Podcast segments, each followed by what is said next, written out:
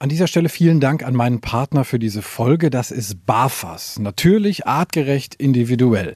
Die Fütterung mit BAF hat ja viele Vorteile. Ein besseres Immunsystem, weniger Zahnstein, glänzenderes Fell, geringerer Kotabsatz und der Hund riecht auch nicht mehr so viel. BAF orientiert sich ja am ursprünglichen Fressverhalten und es ist eigentlich auch gar nicht so kompliziert. Mit BAFAS Complete schafft ihr nämlich ganz einfach den Einstieg. Auftauen, abwiegen, füttern.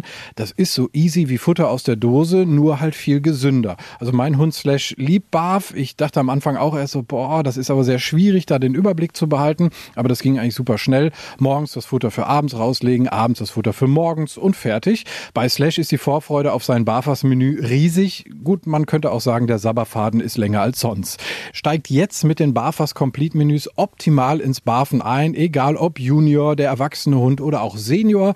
Bei den Mixen von Barfas ist für jeden was dabei und mit dem Code Hundetalk 2023 bekommt ihr auf www.barfas.com 10% Rabatt auf Frostfutter. Also nochmal der Code Hundetalk 2023 auf www.barfas.com. Die Infos und den Link findet ihr aber auch nochmal in den Show Notes. Danke nochmal an Barfas. Die neue Folge wird euch präsentiert von Hunter. Guckt unbedingt im riesigen Kissen- und Betten-Outlet im Hunter Shop in Bielefeld vorbei, denn bequemes Liegen passt wunderbar zu diesem Hundetalk. Der Hundetalk hat mich nach Kirchlängern verschlagen. Das ist im Kreis Herford, ich sag mal so grob nördlich von Bielefeld, für alle, die uns jetzt von weiter weg äh, zuhören. Und ich bin in der Ausbildungsstätte und Praxis für Hundephysiotherapie bei Katrin Vosswinkel. Erstmal vielen Dank, dass ich hier sein darf. Ja, ich freue mich, dass du hier bist. Ich freue mich auch. Wir haben ein sehr spannendes Thema. Wie gesagt, Hundephysiotherapie. Ähm, du bist Hundephysiotherapeutin seit, boah, seit langer Zeit. Ja, seit sehr langer Zeit. Ich bin seit 96, 97 habe ich angefangen mit meiner eigenen Rottweiler Hündin, die damals äh, an einer Hüftgelenksdysplasie erkrankt war und wo damals gesagt worden ist, naja, die wird nicht alt, ähm, ne, mit so einer Erkrankung.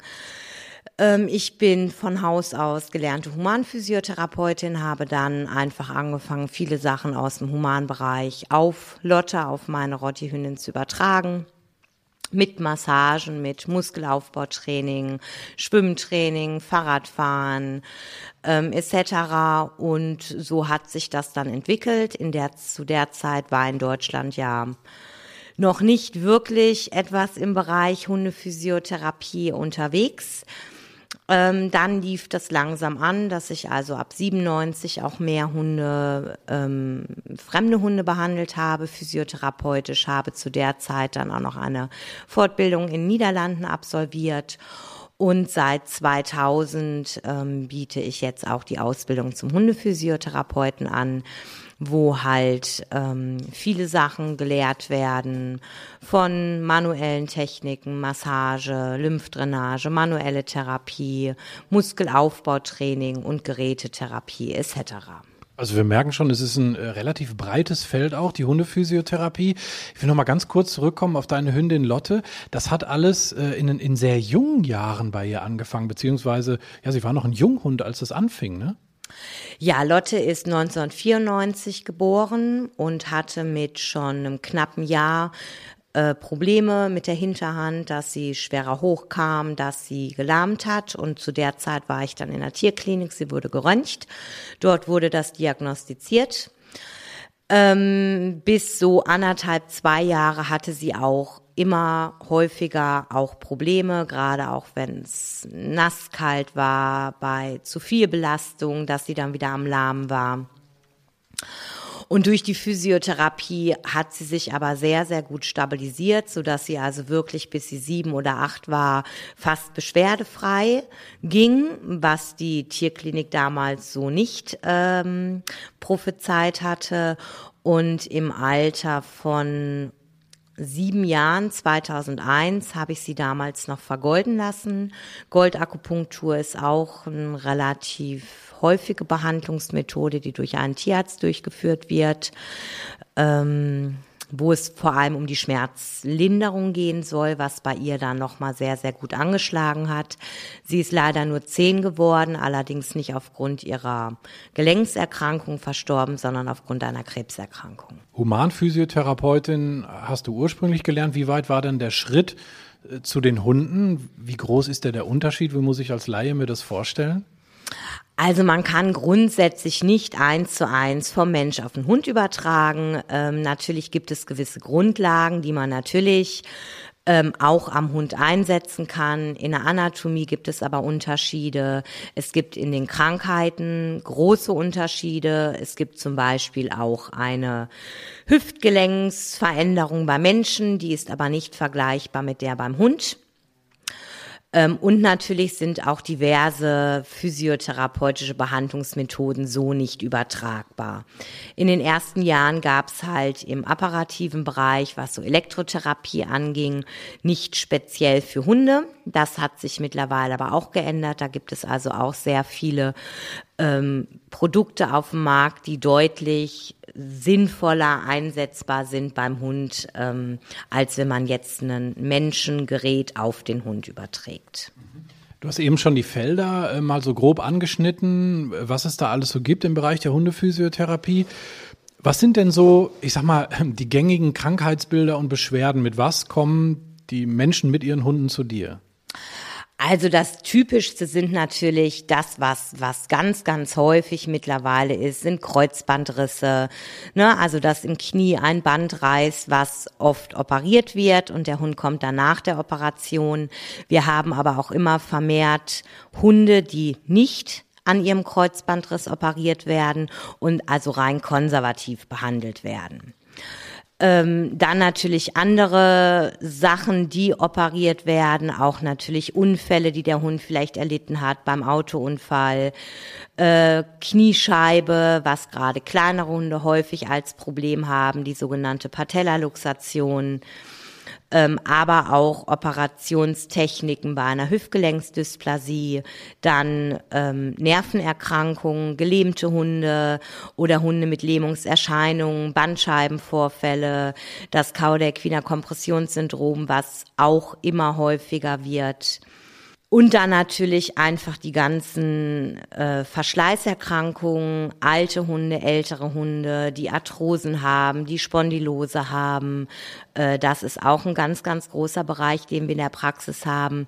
Und was auch immer vermehrt jetzt natürlich oder mehr wird, sind die Sporthunde, die wirklich aktiv im Sport laufen, sei es jetzt ähm, irgendwo im Agility oder ähnliches, dass die Hunde zwischendurch durchgecheckt werden, dass sie nach einem vielleicht leichten Unfall wieder besser auf die Beine kommen, dass man die Muskulatur aufbaut oder dass man bei kleineren Geschehen Ideen einfach ähm, dort ohne eine Operation oder durch andere aufwendige Therapiemethoden vielleicht auch den Hund nochmal wieder fit bekommt. Du hast viel jetzt aufgezählt von Dingen, die so, ich sag mal, nach Verletzungen oder bei Sachen passieren, wo es schon fast zu spät ist oder wo irgendwas, ich sag mal, repariert werden muss. Ähm, Gibt es denn auch was, wo du sagst, Mensch, Physiotherapie wäre eigentlich auch ratsam, ähm, einfach mal so den Hund durchzuchecken, ohne dass vielleicht was ist? Also gibt es da auch Sachen, die man feststellen kann? Also natürlich macht das grundsätzlich immer Sinn weil zum Teil ist es oft auch das Problem, wenn ich jetzt meinen Hund jeden Tag sehe, 24 Stunden am Tag, ich äh, sehe ihn zwei Stunden am Tag auf dem Spaziergang vor mir, ähm, dass dann dem Halter selber einfach etwas nicht auffällt, was aber jemandem anderen vielleicht auffallen würde. Heißt also, der Hund zeigt eine Problematik im Gang, er entlastet vielleicht sogar ein Bein ähm, dass man so etwas dann einfach mal durchchecken lassen sollte. Wie geht es meinem Hund überhaupt? Oder auch bei einem älteren Hund, ähm, sind das jetzt reine Alterserscheinungen? Hat der Hund aber vielleicht auch Schmerzen? Wie könnte man dort vorgehen? Und natürlich grundsätzlich bei Hunden, die wirklich in der Leistung laufen, im Sport laufen, gerade auch bei belastenden Sportarten wie auch Frisbee, wie Agility, äh, dass man dort einfach mal zwischendurch einen Check macht oder auch bei Sachen, bei Sportarten, wo der Hund im Geschirr läuft, im Mantrailing, dass man unter Umständen auch schaut, sitzt das Geschirr optimal, äh, habe ich unter Umständen durch diesen Zug im Geschirr oder auch bei Zughundesport ähm, irgendwo eine Problematik, die sich daraus entwickeln kann.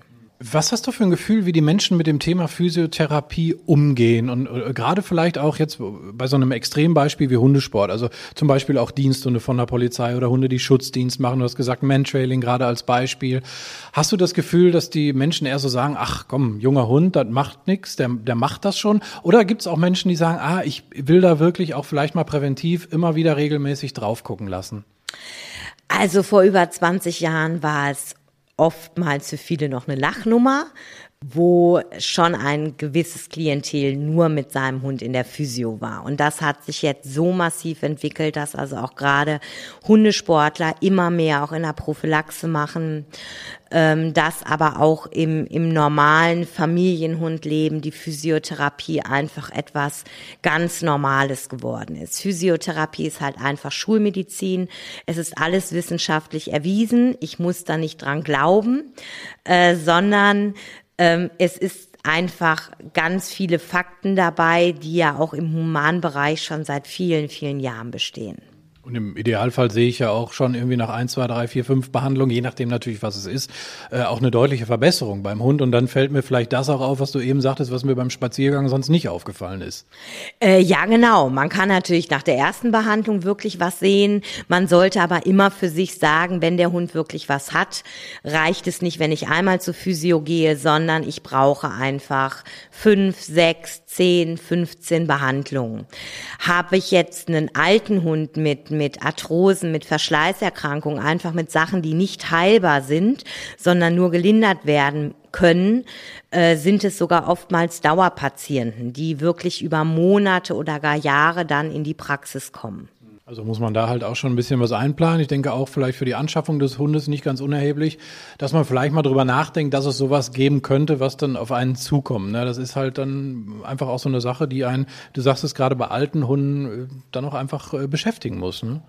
Äh, ganz klar, es ist natürlich auch eine finanzielle Belastung ähm, je nachdem, wie häufig man kommt, äh, was man sonst alles noch für Ausgaben hat. Es gibt allerdings gerade, wenn es jetzt nach Operationen ist, ähm, viele Operationsversicherungen äh, beim Hund übernehmen schon Physiotherapie und auch die Komplettkrankenversicherung für Hunde übernehmen, zumindest in einem gewissen Rahmen auch die Physiotherapie. Und da hast du gute Erfahrungen mitgemacht? Also kriegst du Rückmeldung von deinen Kunden, dass das problemlos dann läuft bei den, bei den Versicherungen? Äh, das ist im Prinzip kein Problem. Die haben häufig zehn Physiotherapieeinheiten äh, nach den Operationen. Und wenn der Tierarzt erneut welche verordnet, ähm, werden die auch aufgeschrieben und bezahlt. Das ist, das ist dann natürlich auch nicht schlecht. Also könnte man auch mal auf dem Schirm haben, OP-Versicherung, äh, weil da kann sich schnell auch mal was läppern. Das habe ich am eigenen Leib mal äh, erfahren, so mit Kreuzbandriss. Äh, da sind zweieinhalbtausend Euro mal nix äh, und das ist dann noch ohne die Nachsorge. Ne? Würdest du sagen, man kann auch zu Hause was machen irgendwie? Äh, ich sag mal jetzt natürlich nicht physiotherapeutisch, weil natürlich nicht jeder die Ausbildung gerade zur Hand hat, aber dass ich irgendwie, ich sag mal, Bewegungssachen machen kann mit meinem Hund, die so ein bisschen mobilisieren? Ähm, Hausaufgabenprogramm ist etwas ganz, ganz Wichtiges. Ähm, normalerweise sollte das auch immer mitgegeben werden, wenn man mit seinem Hund in hundephysiotherapeutischer Behandlung ist.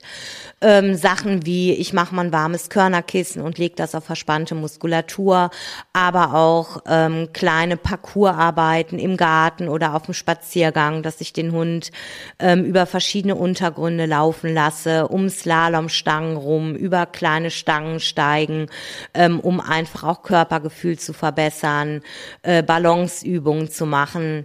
Äh, da kann der Besitzer ganz viel daheim machen und sollte er einfach auch. Je mehr natürlich daheim ähm, auch getan wird Richtung Gesundung des Hundes, desto effektiver wird natürlich das Ergebnis sein. Was ich mir auch vorstellen kann, und das frage ich mich auch häufig, man sieht sehr oft äh, Menschen, die fahren mit ihrem Hund irgendwo hin, Klappe auf, Hund springt raus und gibt Vollgas. Ich persönlich, gut, ich habe jetzt auch ein gewisses Alter, ich muss mich so ein bisschen aufwärmen, damit mir nicht alles hinterher wehtut. Aufwärmübungen sind wahrscheinlich für einen Hund auch nicht so verkehrt, oder? Ja, natürlich sollte grundsätzlich ein Hund auch aufgewärmt werden, gerade wenn man jetzt im, ähm, im Sport arbeitet, dass man dann in verschiedenen Tempien ein bisschen läuft ähm, und auch nicht von 0 auf 100 Gas macht. Der Hund sollte sich natürlich auch lösen können.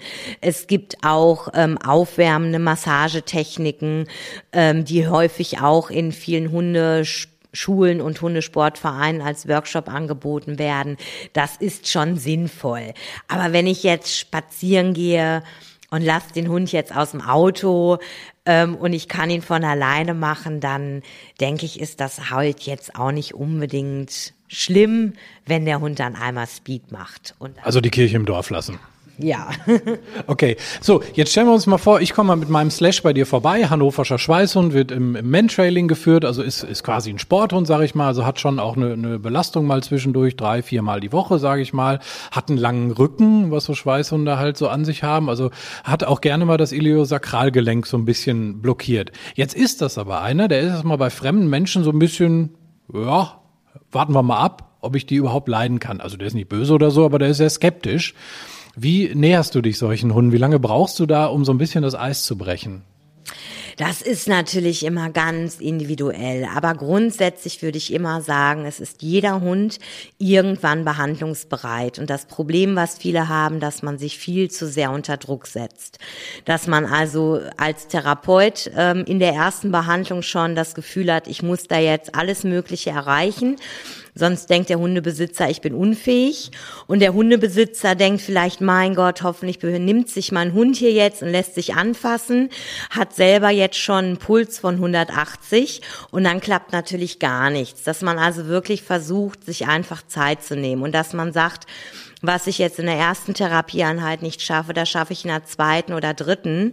Ähm, wenn aber erstmal dieses Vertrauensverhältnis aufgebaut ist, wo man einfach mit viel Ruhe, mit, mit vielleicht äh, etwas äh, Körperkontakt, was aber weit von der Problematik entfernt ist, beginnt, äh, kommt man unterm Strich einfach viel, viel weiter, als wenn man mit zu viel Druck, mit Gewalt oder mit was auch immer arbeitet. Muss denn mein Hund irgendwas können, bevor der hier hinkommt? Oder also ist irgendwas hilfreich an, an Kommandos oder sowas? Äh, ja, natürlich der Wunschhund. Ne? Der Wunschhund macht Peng, toter Hund und liegt äh, entspannt auf der Seite. Äh, diesen Wunschhund gibt es natürlich fast nicht. Also natürlich sind Sachen wie Sitz und Platz ähm, einfach, weil ich damit natürlich den Hund vielleicht schneller mal in eine gute Therapieposition bekomme. Aber grundsätzlich muss der Hund einfach überhaupt gar nichts können. Das ist schon mal gut, das, das kann meiner. ähm, und, und womit fängst du dann an? Also wenn der jetzt vor dir sitzt oder liegt oder steht oder wie auch immer, ihr habt euch so ein bisschen angenähert und der Slash sagt, ach, die Katrin, die ist ganz okay, die lasse ich mal irgendwo äh, darin rumfummeln. Wo, wie fängst du da an, ähm, dich dem Hund zu nähern? Also wie, wie versuchst du zu erschließen, was dieser Hund hat? Also grundsätzlich würde ja vor dieser ersten Behandlung auch erstmal ein Befund laufen, hundephysiotherapeutischer mit einer Anamnese, also einfach mit einer Patientenbesitzerbefragung, was für Probleme sind da, hat der Hund eine tierärztliche Diagnose? Ähm, und weitere Einzelheiten. Und dann würde man sich den Hund erstmal anschauen, ohne anzufassen ähm, ist dort schon irgendwas auffällig? Und dann würde man versuchen, ihn auch anzufassen, Tastbefund zu machen, wo ich auch vielleicht schmerzhafte Stellen rausfinde, wo ich Veränderungen in der Muskulatur ähm, erfühlen kann da wäre halt immer so die Sache, wenn ich weiß, wo hat der Hund das Problem, fange ich entfernt davon an. Hat er also hinten was, wie jetzt zum Beispiel im Iliosakralbereich, würde man vielleicht eher mal vorne am Hals und im Schulter-Nackenbereich gucken. Weil Physiotherapie muss man halt auch immer so weit sehen, wenn ich jetzt einen gebrochenen kleinen Zeh habe und humpel jetzt drei Tage vor mich hin, dann habe ich halt nicht nur ein Problem an diesem gebrochenen kleinen Zeh, sondern ich habe vielleicht sogar Hüftschmerzen durchs Humpeln und es geht hoch bis in den Schulter-Nackenbereich, ähm, dass ich dort plötzlich Verspannungen habe. Und beim Hund ist es halt nichts anderes. Wenn der Hund jetzt was im Iliosakralbereich hat, dann kann es auch sein, dass er vorne ganz, ganz schmerzhafte Muskelverspannungen hat. Es könnte sogar sein, dass er gar nichts im Iliosakralbereich hat, sondern dass das einfach nur eine Folge von irgendwas anderem ist. Dass man also immer wirklich ganz, ganz ganzheitlich gucken muss und sich nicht immer nur auf das, was der Hund jetzt scheinbar als einziges hat, auch nur konzentriert. Gibt es da so ein Beispiel, wo, wo Menschen mit ihrem Hund zu dir gekommen sind und haben gesagt, hier hinten links hat er was und du hast gesagt, ja, das Problem ist vorne rechts? Ja, das ist so dieses typische, der Hund hat eine Hüftgelenksdysplasie, die ist auch diagnostiziert, vielleicht schon seit Jahren. Ähm, aber das Problem ist gar nicht hinten aktuell, sondern das ist vorne. Häufig ist es der Ellenbogen, der durch die jahrelange Überbelastung ähm, sich verändert hat, ähm, eine Arthrose sich gebildet hat. Es kann aber auch Schultergelenk sein, es kann das Handgelenk sein, es können natürlich auch die Zehengelenke sein, dass man aber häufig diese Kombinationen hat. Äh, nicht selten ist es auch, dass der Hund scheinbar eine Hüftgelenksdysplasie hat, die er vielleicht auch wirklich hat. Äh, die hat aber momentan überhaupt keine Symptome, sondern der Hund hat leider einen Kreuzbandriss, ähm, der nicht erkannt worden ist. Das ist auch nicht untypisch. Also checkst du den Hund eigentlich im, im Grunde genommen einmal von, von vorne bis hinten durch im Bereich Muskeln und Gelenke. Ja, genau. Und es geht nicht darum, dass das eine Diagnosestellung ist, die wir dadurch machen, sondern wirklich nochmal gucken, ob der Hund gerade im Bereich muskulär äh, irgendwelche Dysbalancen hat, die durch äh, vom Tierarzt diagnostizierte Erkrankungen herrühren. Jetzt hab, sehe ich das zum Beispiel bei meinem Hund, der ist hinten rechts ein bisschen weniger bemuskelt als links zum Beispiel. Das ist eine Sache, die sieht man natürlich. Fühlst du auch Dinge dann? Also klar, Verhärtungen wahrscheinlich kann man fühlen. Ich weiß nicht, sind Faszien auch so ein Riesenthema beim Hund im Moment, so wie beim Menschen? Ähm, also man würde immer sagen, wenn ich eine, einen Unterschied in der Muskelmasse sehe, ist das nicht normal. Da ist immer was da. Ähm, und das würde man natürlich auch fühlen und dann würde man natürlich unter Umständen auch ähm, Verhärtung in der Muskulatur fühlen, Veränderung am Gelenk, ähm, ein, ein umfangsvermehrtes Gelenk, was dann unter Umständen auf eine Arthrose hindeutet. Sowas kann aber natürlich auch immer vom Rücken kommen. Also deswegen wäre dann halt auch immer so diese Geschichte, nur hinten in einem Bein weniger Muskulatur, muss nicht zwingend von einem Gelenk der Hintergliedmaße kommen, sondern könnte auch noch von der Lendenwirbelsäule kommen. Okay, also da muss man so ein bisschen umdenken und nicht nur sich auf diesen einen Bereich fokussieren, sondern auf alles. Jetzt ist beim Menschen die Physiotherapie mitunter auch mal schmerzhaft. Ich bin, bin da selber in Behandlung, so hatte mal Knieprobleme und so. Und ich sage immer zu meinem Physiotherapeuten, mein Gott, ihr habt unheimlichen Spaß daran, Menschen zu quälen. Ne? Ist es denn beim Hund auch so, dass ihr da durchaus mal so ein bisschen tiefer rein müsst? Also es kann natürlich auch immer mal beim Hund wehtun. Äh, Gerade wenn die Hunde sehr, sehr verspannt sind, das wissen wir selber. Wir haben richtig schön verspannte Halsmuskeln. Aber wenn wir jetzt in diesen verspannten Halsmuskeln so richtig schön rumbohren, dann tut das weh. Aber wir sagen, oh, irgendwie ist das ja auch schön. Und genau das kriegt man als Feedback auch vom Hund. Man sieht, der Hund dem ist das unangenehm, der zuckt so ein bisschen, der macht vielleicht die Augen auf, der guckt. Und er könnte ja jederzeit aufstehen und sagen, ne, das ist mir jetzt ja alles zu blöd, ich gehe. Und das ist wirklich ein Wohlfühlschmerz, was die Hunde über sich ergehen lassen. Ein Schmerz, der aus einer Entzündung kommt, der ist aber so unangenehm, dass der Hund dort massiv reagieren würde und dort würde man natürlich auch nicht behandeln. Okay, also das ist das eine, was vielleicht dann auch mal ein bisschen schmerzhafter sein kann. Es gibt aber auch was Schönes, Wellness, äh, ich sag mal so, die Muskeln wärmen. Du hast eben schon mal ein, Körnerkissen erwähnt, was man zu Hause vielleicht auch mal machen kann. Ist es auch so eine Nummer, dass Leute zu äh, dir kommen und sagen, ach, können Sie denn einfach mal durchmassieren, was Gutes tun? Äh, das wird auch immer mehr. Das ist halt einfach nett. Äh, der Hund ist gesund und der Hund soll einfach mal was Gutes bekommen. Und da kann man mit Massagen arbeiten, mit Sachen aus der Atemtherapie, die sehr entspannend sind. Äh, man kann nochmal Vertrauen aufbauen. Man kann dem Besitzer auch mit einiges nach Hause geben. Ähm, einfach nochmal zur Bindungsverbesserung zwischen den beiden. Ähm, mit Gemütlichkeit rangehen, abends, im Winter Winter vor der Heizung mit dem Hund zusammen was machen. Ähm, da gibt es also auch ganz, ganz viele Möglichkeiten mittlerweile. Senkt ja auch nachweislich den Blutdruck beim Menschen, ne? Ähm, genau, das ist ja auch manchmal schon so, dass Besitzer und Hund sich unter Umständen gegenseitig etwas hochpushen.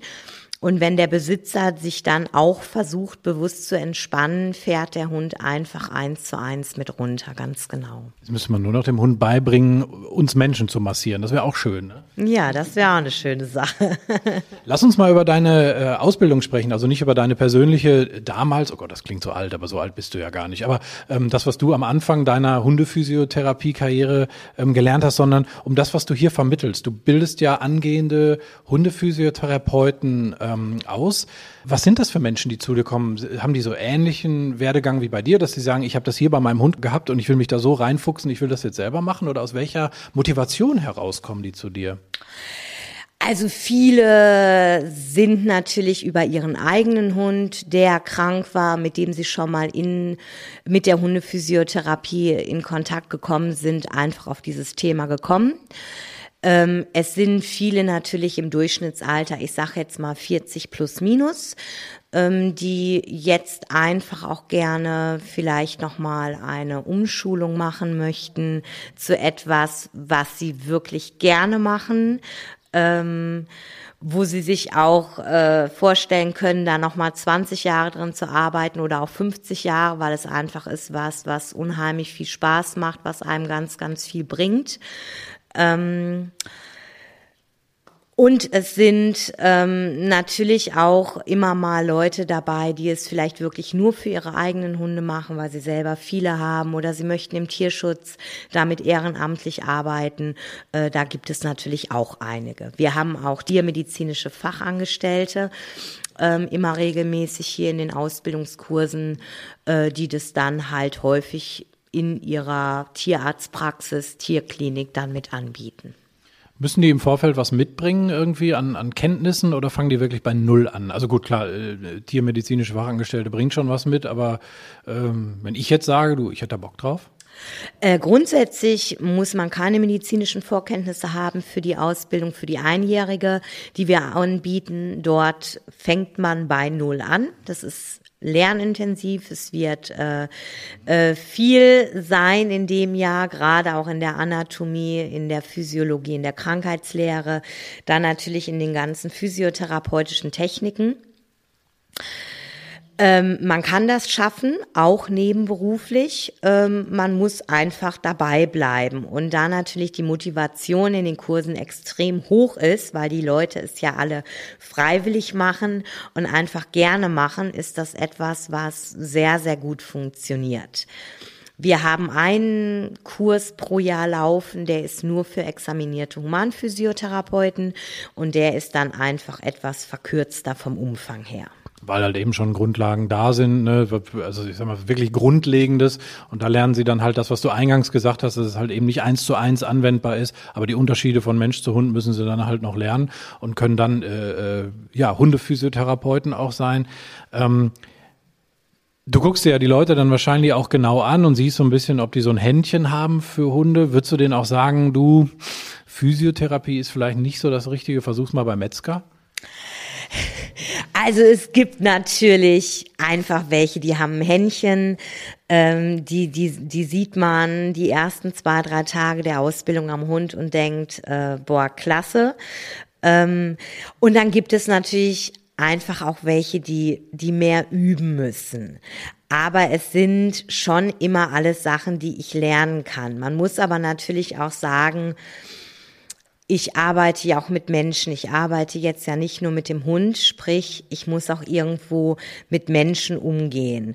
Und je nachdem ähm, ist es natürlich für manche einfach etwas, was schwierig wird, weil da nicht so diese Verbindung da ist. Und ich denke, so etwas, wenn man das nicht hat, ist das nicht lernbar. Ja, glaube ich. Manchmal sind die Menschen auch so das größere äh, Problem. Ne? Ähm wie, wie ist heute, wir haben das eben schon mal kurz angeschnitten, aber wie ist heute so der Ruf von Physiotherapie und, und Hundephysiotherapie natürlich jetzt im Speziellen? Gibt es da noch was, wo du sagen würdest, ah, das müsste sich noch verbessern oder sagst du, nee, die Entwicklung ist schon top? Du hast ja gesagt, vor 20 Jahren wurde man belächelt, heute ist aber schon wesentlich mehr und es ist auch wesentlich besser. Ähm, Gibt es noch was, wo du sagst, da würde ich gern so in fünf bis zehn Jahren sein? Also ich denke, die Entwicklung ist super, die äh, aktuell immer noch äh, im, im Weiterlaufen ist, auch die Zusammenarbeit mit Tierärzten, mit Tierkliniken. Ähm, das hat sich also oder kristallisiert sich als immer, immer positiver heraus, dass auch gerade Tierkliniken ähm, sehr, sehr viel von der Physiotherapie halten und die auch empfehlen. Ich denke, wichtig ist es auch in den nächsten Jahren, dass ähm, Therapeuten einfach eine fundierte Ausbildung haben. Mit ein, zwei Wochenenden äh, kann ich keine Hundephysiotherapie anbieten. Es muss die Zusammenarbeit mit Tierärzten einfach da sein. Die äh, Tierärzte sind für die Diagnostik wichtig und äh, dafür sind sie auch da und nicht wir. Äh, Physiotherapie ist wirklich eine begleitende, unterstützende Maßnahme, die sich aber grundsätzlich auf einer tierärztlichen Diagnose stützt, auch wenn es nicht so scharf ist wie im Humanbereich, dass man also jetzt als, als Humanphysiotherapeut ohne Diagnose erstmal keinen Menschen behandeln darf. So sieht es im Hundebereich nicht aus. Ähm, ich denke aber, es ist ganz wichtig, dass auch ein Physiotherapeut immer schon weiß, wo er steht. Du feierst nächstes Jahr 20-Jähriges mit der Ausbildungsstätte und du selber bist äh, noch ein paar Jahre länger im Geschäft. Wenn du so zurückblickst, war das so wo, der Weg, wo du sagst, ja, das ist hundertprozentig meins, das mache ich den Rest auch noch? Äh, das auf jeden Fall. Also das ist, ähm, also ich arbeite jetzt eigentlich seit 20 Jahren nicht, sondern lebe so mein Hobby oder wie auch immer.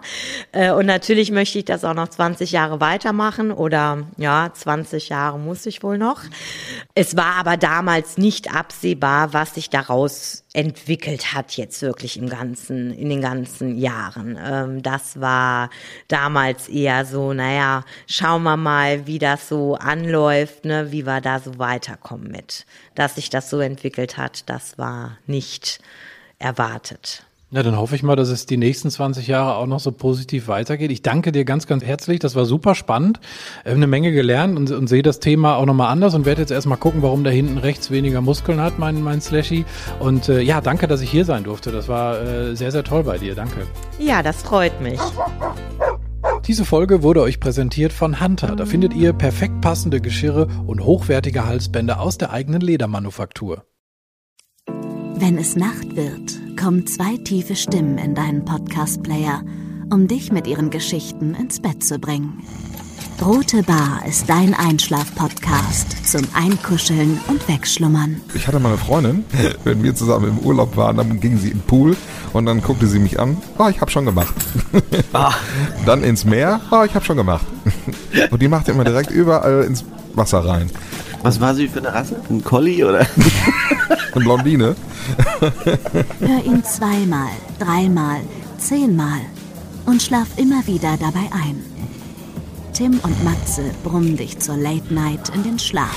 Was hältst du so von dickeren Bettdecken? Ich bin sowieso ein kleines Heizkraftwerk im Bett. Ist wirklich so. Ich entwickle wahnsinnige Hitze nachts. Ich schwitze ja. auch oftmals sehr viel. Na, wenn jemand an mir klebt, das Ach, Wenn man so leiden. zu zweit, kannst du nicht haben. Ja, zu zweit schon, aber bitte, bitte ein bisschen Abstand halten. Also so einschlafen ist okay, aber dann bitte irgendwann lösen und in seinen Bereich rüberrollen. Ich schlafe besser, wenn ich zu zweit schlafe. Ich glaube, es ist Gewohnheit. Das kann sein. Ich glaube, wenn man sich ein halbes Jahr hinter seinen Chef legen würde, dann würde man den von heute auf morgen vermissen. Das ist so ein bisschen wie das Stockholm-Syndrom. Kennst du das? Wenn der Entführer ja, von einem lässt, dann vermisst man den. Schöne Träume mit Rote Bar Podcast, dem entspanntesten Podcast in Deutschland.